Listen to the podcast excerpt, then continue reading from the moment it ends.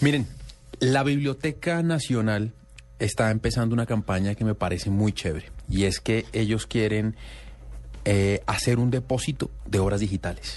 Quieren empezar a, a, tomar un montón de obras que la gente haya hecho para que hagan parte de la memoria eh, histórica y de la memoria del país.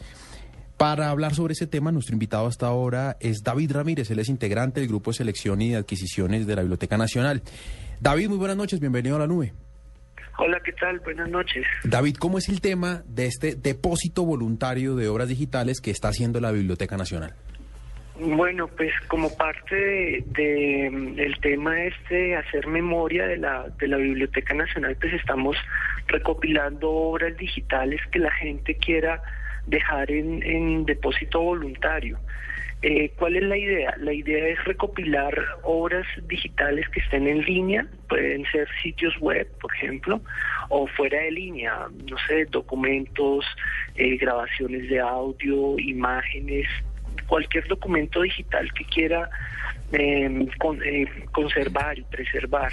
Hacer claridad, hacer claridad sobre esto es muy importante. No se trata de coger los libros que existen, digitalizarlos y que estén en la nube y, que uno los y que uno pueda acceder a ellos electrónicamente, sino que si usted creó una página web que usted cree que debe permanecer en el tiempo, que en algún futuro a las generaciones les va a servir, a las futuras generaciones les va a servir para decir, ah, así era Internet antes o así era el país antes. Eso es lo que están buscando, ¿cierto? Sí, cierto. Hace, de hecho, hace un par de días estuve haciendo como un rastreo por Twitter del primer sitio web colombiano.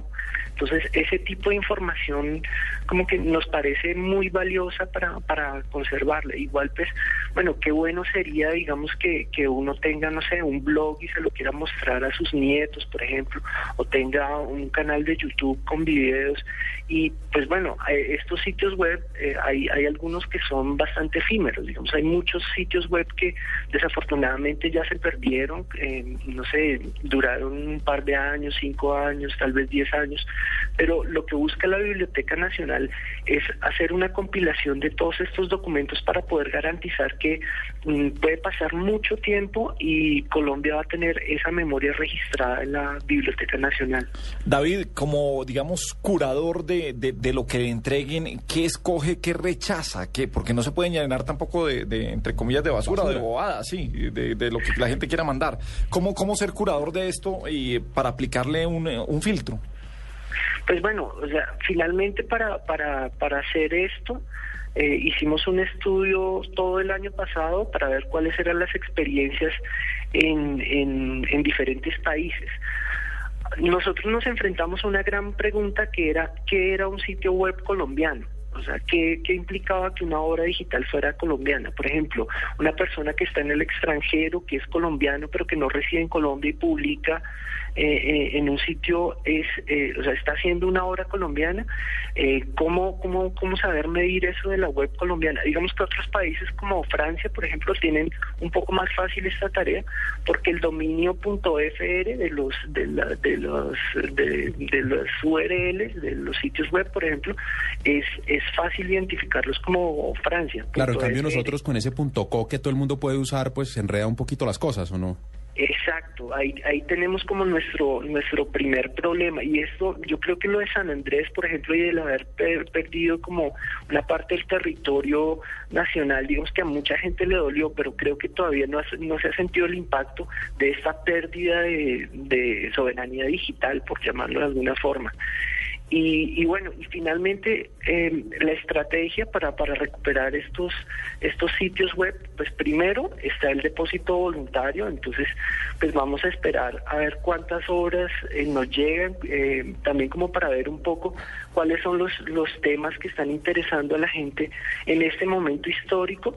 Y la, la otra opción es un comité de selección de sitios web, donde ya expertos en diferentes temas pues darán su opinión y dirán pues que un sitio es bastante relevante pues por la cantidad de enlaces que recibe, por la calidad de información que tiene o porque estas publicaciones pues han tenido relevancia en cada uno de sus ámbitos. Entonces pues tenemos que conformar un comité en cada una de las áreas del conocimiento para que los expertos en estos temas, en economía, en política, en artes, en, cualquier tema que, que, pueda producirse una obra digital, pues nos diga cuál es el, el, sitio más relevante. Igual pues estamos abiertos para, para que la Biblioteca Nacional reciba como esta fotografía, porque igual uno también ahí puede, recibiendo, digamos, obras voluntarias, uno puede ver también cuáles son los intereses de las personas en estos momentos en Colombia. Puede que a todos los colombianos les interese como un tema específico que tal vez no tenga una relevancia científica muy grande, pero sí cultural, por ejemplo. No,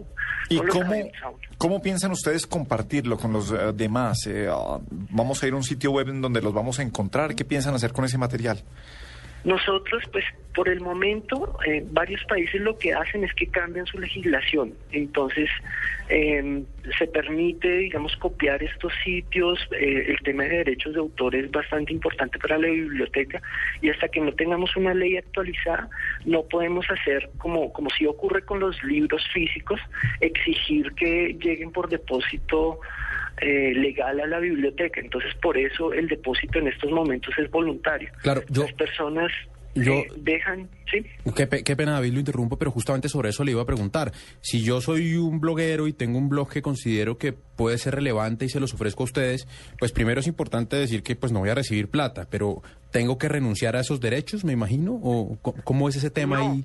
No, no, no, no, no renuncia a los derechos, simplemente le da una licencia a la Biblioteca Nacional eh, para que la biblioteca pueda, pueda mantener esta información y digamos que exhibirla y las personas pueden escoger, o sea, le dan un permiso a la biblioteca, pero hay cierta gama de permisos. Ah, hicimos hicimos un, un, nivel de archivos, ¿sí? Eh, el archivo blanco, que sería básicamente que la persona le da permisos a la biblioteca para que se pueda consultar a través de Internet o en las salas, y el archivo gris, que digamos que una persona, pues su negocio es vender estos documentos digitales, que bueno, es un problema grandísimo ahora con Internet pero entonces le pone algún tipo de restricción. Entonces la biblioteca lo que hace es que permite la consulta de estos documentos únicamente en salas para que pues no se puedan descargar por fuera y todo eso. La biblioteca está en un punto bien, bien complicado porque debe permitir el acceso a las obras, pero a la vez respetar el derecho de autor de los autores. Entonces tenemos que jugar. Claro, pues mire, variables. mire Gabriel, esto a partir del 15 de mayo se va a habilitar un formulario para hacer el envío de esos documentos y la información sobre este tema para quienes estén interesados está en www.bibliotecanacional.gov.co.